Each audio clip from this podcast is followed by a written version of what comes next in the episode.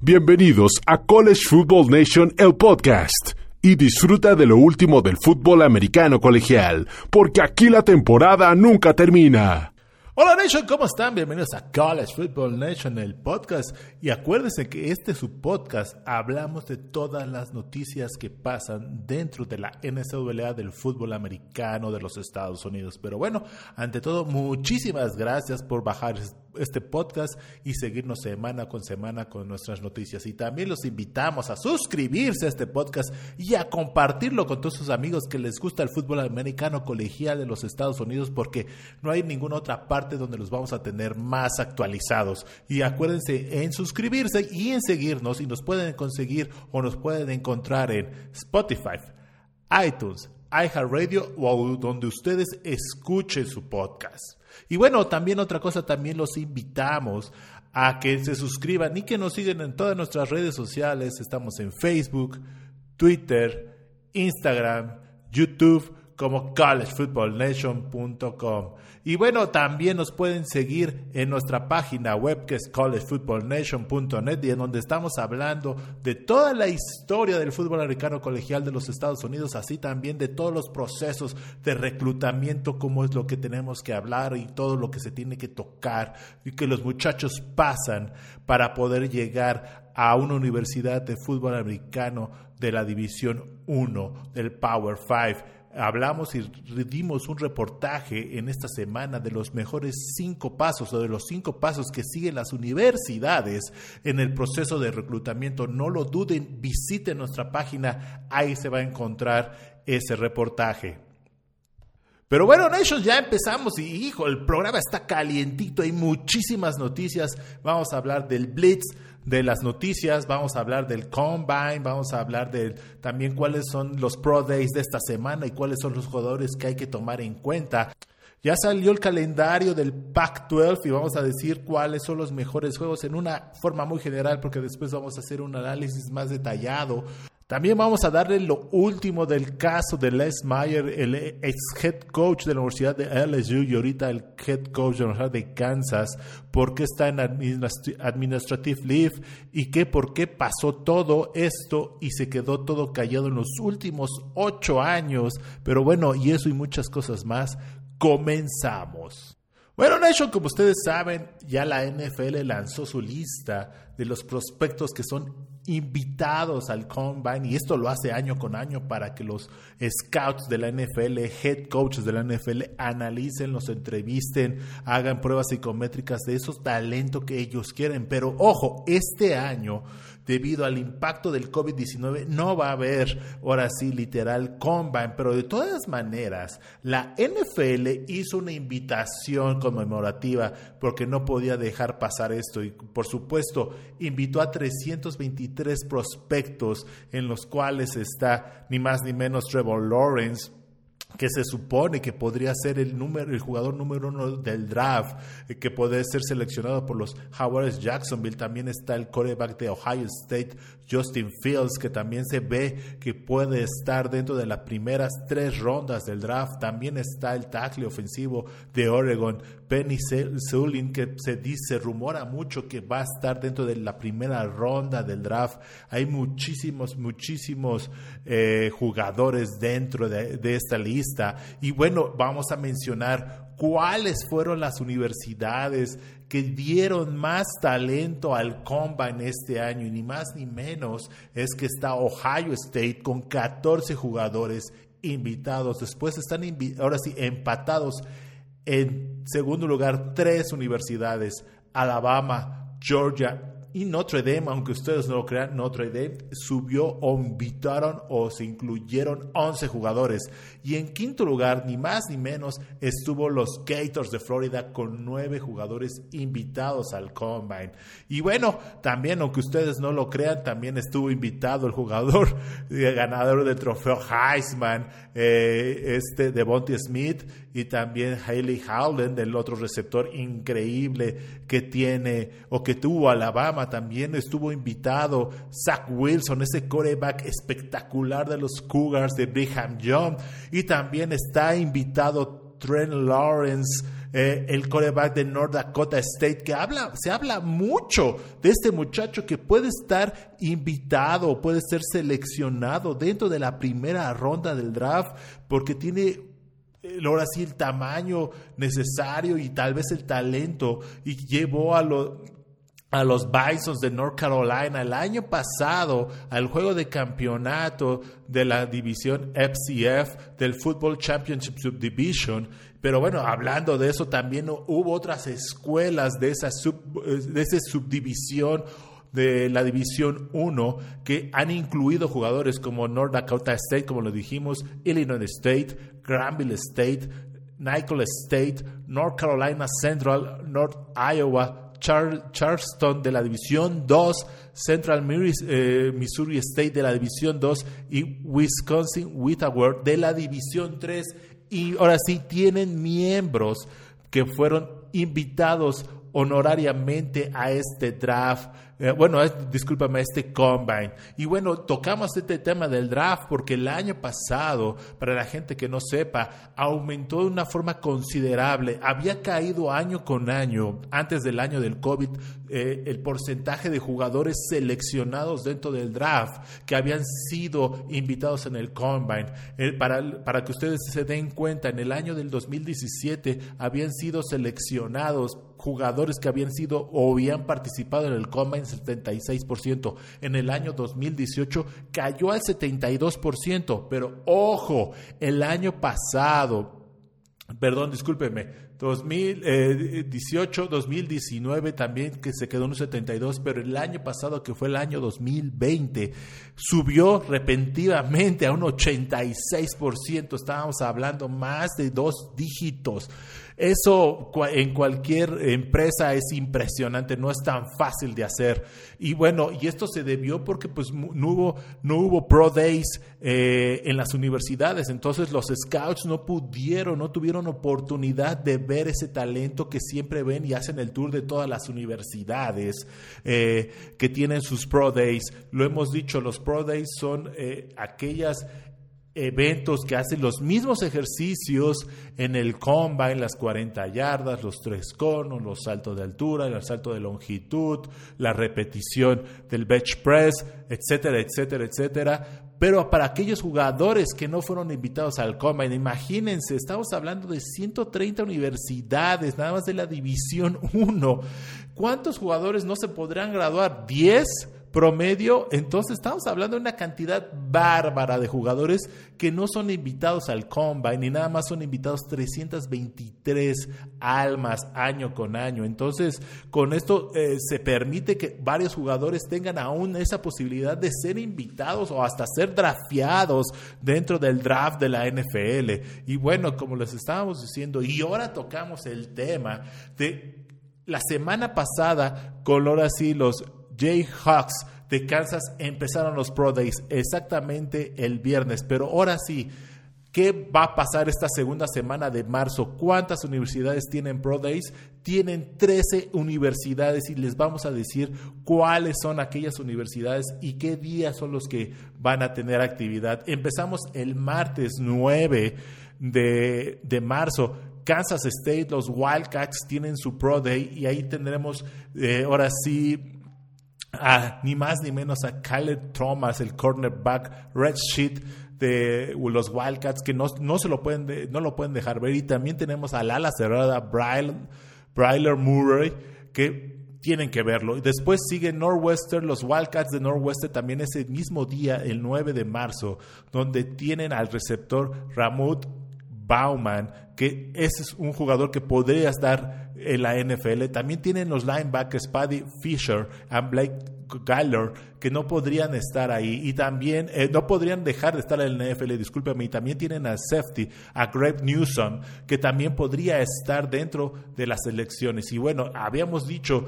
que hay jugadores de la División 3 y Wisconsin Witower Warhawks, eh, eh, su jugador Quinton Mainers, su tackle ofensivo, su centro ofensivo senior va a estar haciendo presencia y podría estar dentro del draft de este año. Y bueno, nos saltamos al miércoles 10 de marzo, donde Arkansas, los Razorbacks tienen su Pro Day. Y ojo, está el coreback Felipe Banks, que podría ser uno de los corebacks drafteados tal vez dentro de la segunda y tercera ronda del draft. Es muy bueno el muchacho, tuvo muy buena temporada. Acuérdense de que Felipe Banks había sido coreback titular con los Gators de Florida, se lesionó la pierna, perdió ahora sí la titularidad y se cambió con Arkansas. Y créanme, levantó el programa de una forma importante y tuvo el mejor año Arkansas, los, los Razorbacks en los últimos 10 años. Y esto se debe también a la actuación que tuvo Felipe Banks. Créanme que esto va a llamar mucho la atención. También está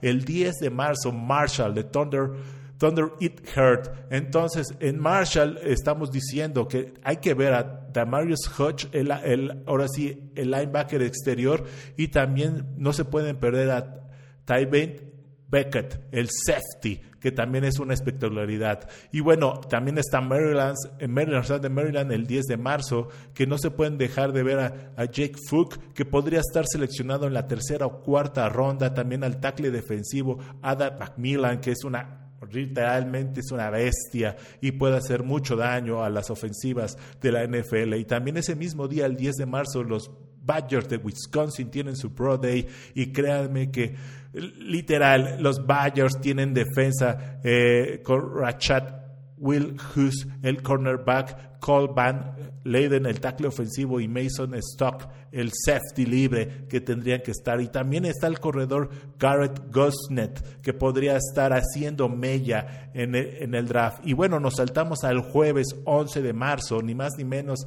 eh, uno de los semifinalistas, los Tigres de Clemson van a estar dentro o están haciendo su ahora sí su Pro Day y ni más ni menos no nos podemos perder la actuación de Travis Etienne, el mejor corredor de la historia de la conferencia de la ACC. Acuérdense que Trevor Lawrence, él tuvo ya su, ahora sí su Pro Day el, el 12 de febrero porque tenía una lesión en el brazo izquierdo. Ojo, Trevor Lawrence es diestro, entonces ya lo operaron, salió bien y está en el proceso de rehabilitación y por eso eh, tuvo que hacer el Pro Day antes. Y también está Cornell Power, el receptor abierto ya, a Mary Rogers, estos dos receptores que, uff, hicieron muchísimo daño a las defensivas del ACC. También está la, la ofensiva, bueno, no, la Universidad de Las Vegas, que tienen su Pro Day el mismo día y también sigue la Universidad de Texas, la Universidad de Texas que siempre ha soltado mucho talento, pero desgraciadamente nunca, nunca lo explotó y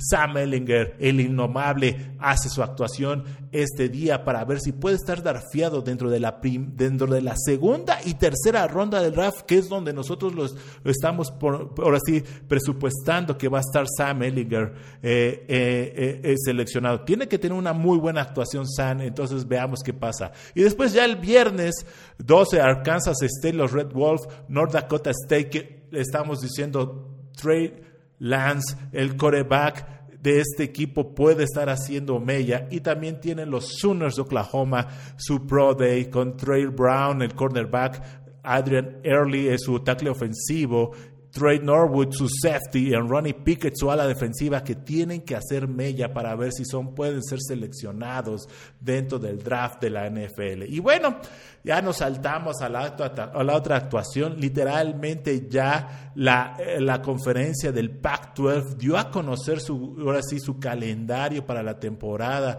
del año 2021, el cual va a empezar con el primer juego el 28 de agosto entre los, entre, eh, los, los guerreros del arcoíris de Hawái contra los Bruins de UCLA. Y bueno, ese es el primer juego. Y acuérdense que el juego de campeonato va a ser el 3 de diciembre del año 2021 y acuérdense que se van, van, a, van, a, estrenar estadio para el juego de campeonato, va a ser en el Allianz Stadium en Las Vegas, en el estadio de los, ahora sí, de los Raiders, ese hermoso estadio, ahora sí, de la estrella negra, eh, donde la estrella de la muerte, discúlpeme, donde juegan los Raiders y también juega la Universidad de Las, de Las Vegas. Pero bueno, tocando un poquito de cuáles son los mejores juegos afuera de la conferencia es ni más ni menos la, la semana número uno eh, del 9 de el 4 de septiembre va a ser la visita de los, los Tigres de LSU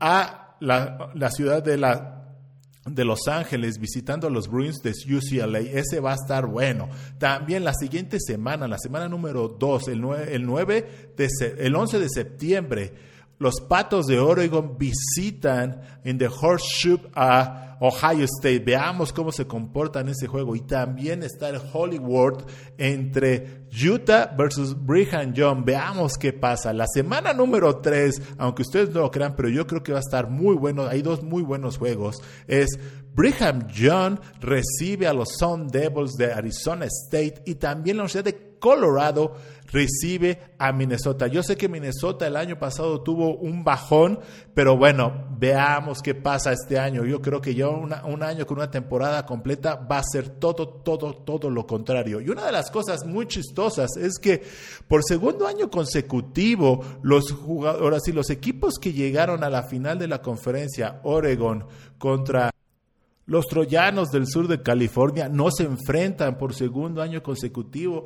Ahora sí, literal, eh, la conferencia pone todo a modo para que estos dos equipos que se podrían decir que son las cabezas o los representantes de cada división del norte y del sur del Pac-12 puedan llegar a la final de la conferencia en una forma invicta. Veamos qué pasa literalmente.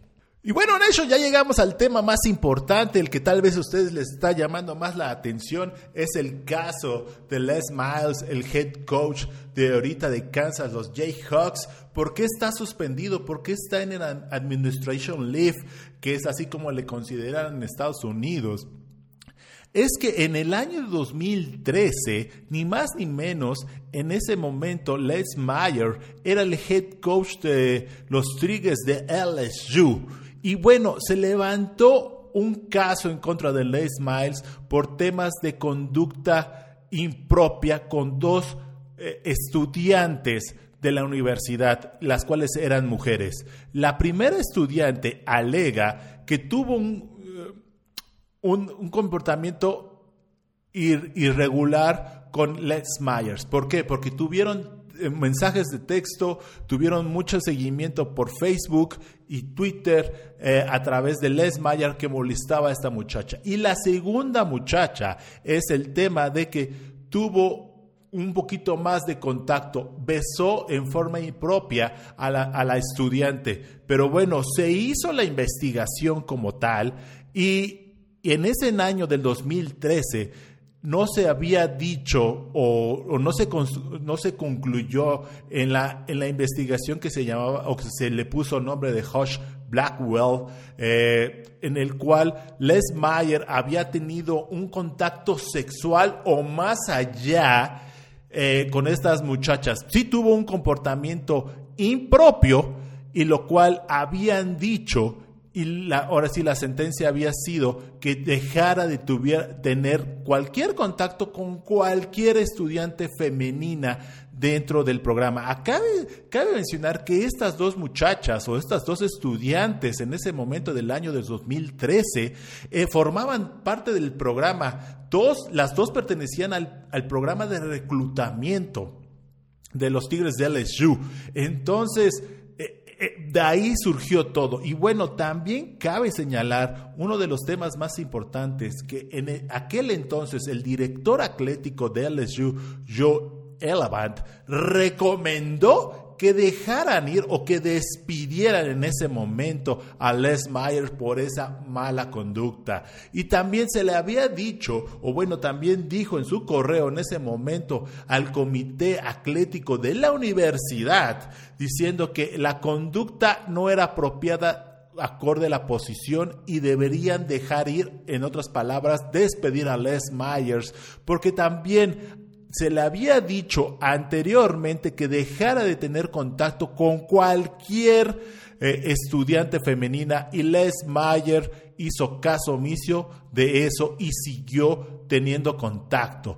Pero bueno, el tema es de que como no hubo un tema sexual, la Universidad de LSU consideró no necesario correr a Les Myers y dejó este tema por la paz. Pero ¿qué pasó? ¿Por qué en los últimos ocho años nadie dijo nada y no se levantó el tema? Lo que pasó, y bueno, últimamente en la semana se le preguntó literalmente a los, al staff administrativo de la Universidad de LSU eh, qué pasó, por qué no hicieron nada, y desgraciadamente tanto el presidente como el director atlético, y también Les Mayer y compañía, eh, ya no están en, la universidad, ya no trabajan para la universidad, literalmente el director atlético es totalmente distinto, el presidente es totalmente distinto. Entonces todas esas personas que estaban involucradas dentro del caso ya no están dentro de la universidad, entonces ya no pueden decir por qué o por qué eh, sí dejaron a Les Mayer y dejaron siguen trabajarlo por lo menos cuatro años más, porque Les Mayer fue despedido en el año del 2016, si no mal recordamos. Eh, por parte de la universidad y fue contratado por la Universidad de Kansas en noviembre del 2018 con un contrato de cinco años. Les Myers, cabe, cabe aclarar que tiene 67 años al día de hoy. Sus primeras dos temporadas con los Jayhawks no fueron nada buenas. Ha tenido 3 ganados, 18 perdidos y en eso incluye literalmente haber iniciado en el año del 2020, en el año del COVID, eh, literal con un récord de 0 ganados, 9 perdidos. Solo tuvo una victoria dentro del, ahora sí, del Big 12, que fue contra Kansas State contra Kansas, discúlpame, contra Texas Tech, los Red Riders en el año del 2019. Y como les decimos, eh, Les, Les Mayer fue despedido en el año del 2016. Y bueno, una de las cosas que por qué está ahorita suspendido Les Mayer es porque el director atlético de Kansas, Jeff Long, dicen que no lo pueden despedir sin tener literalmente una investigación propia para ver qué pasó, si todas las alegatos son reales o no son reales.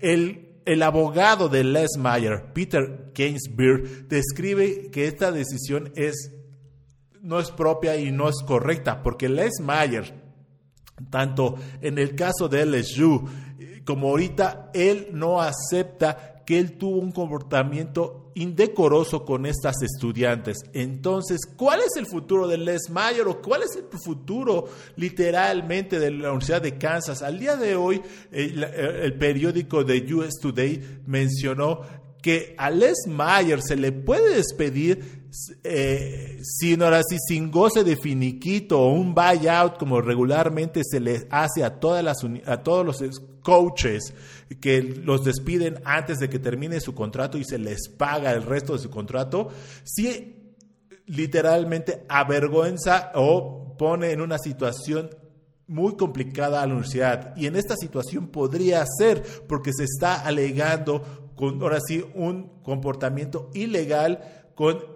estudiantes dentro de la Universidad de LSU. Yo sé que tiene ocho años esto, pero de todas maneras puede estar pasando y puede seguir pasando en la Universidad de Kansas. Por eso van a correr una investigación para ver el comportamiento que ha tenido Les Myers en los últimos dos años dentro de la universidad para ver si no hay algo similar en Kansas. Y con eso le pueden decir, ¿sabes qué, Les Myers? Bye, bye de la universidad. Y literal, yo creo que esto sería ahora sí, el último clavo al ataúd de la situación y no creo que otro programa del Power Five podría contratar a Les Mayer después de esta situación en muy poco tiempo. Y con, diciéndoles que tiene 67 años, a lo mucho esto se podría, entre comillas, olvidar en unos 6, 7, 8 años, 10 años, estamos hablando que Les Mayer va a tener 77 años, entonces creemos que no va a volver a coachar en su, en su vida en un programa del Power 5 o del, del Grupo 5 después de esto, y todo depende de lo que tenga la investigación la Universidad de Kansas. Esto es lo que se dice. ¿Y qué pasa con el programa? Sí, al día de hoy la universidad está a cargo del coordinador ofensivo.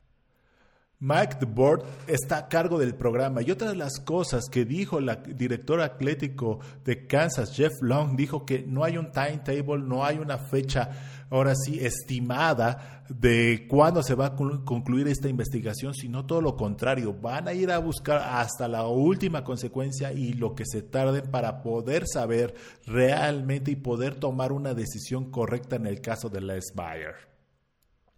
Bueno, Nation, eso ha sido todo. Espero que les haya gustado el podcast. Eh, intentamos hacer lo más rápido posible estos podcasts para no meter mucho tiempo y ustedes puedan estar al tanto de toda la información eh, de última semana. Pero bueno, eso ha sido todo. La verdad, muchísimas gracias por bajar este podcast, seguirnos semana con semana. No duden en seguirnos en nuestras redes sociales. Están Facebook, Twitter, Instagram, estamos como College Football Nation.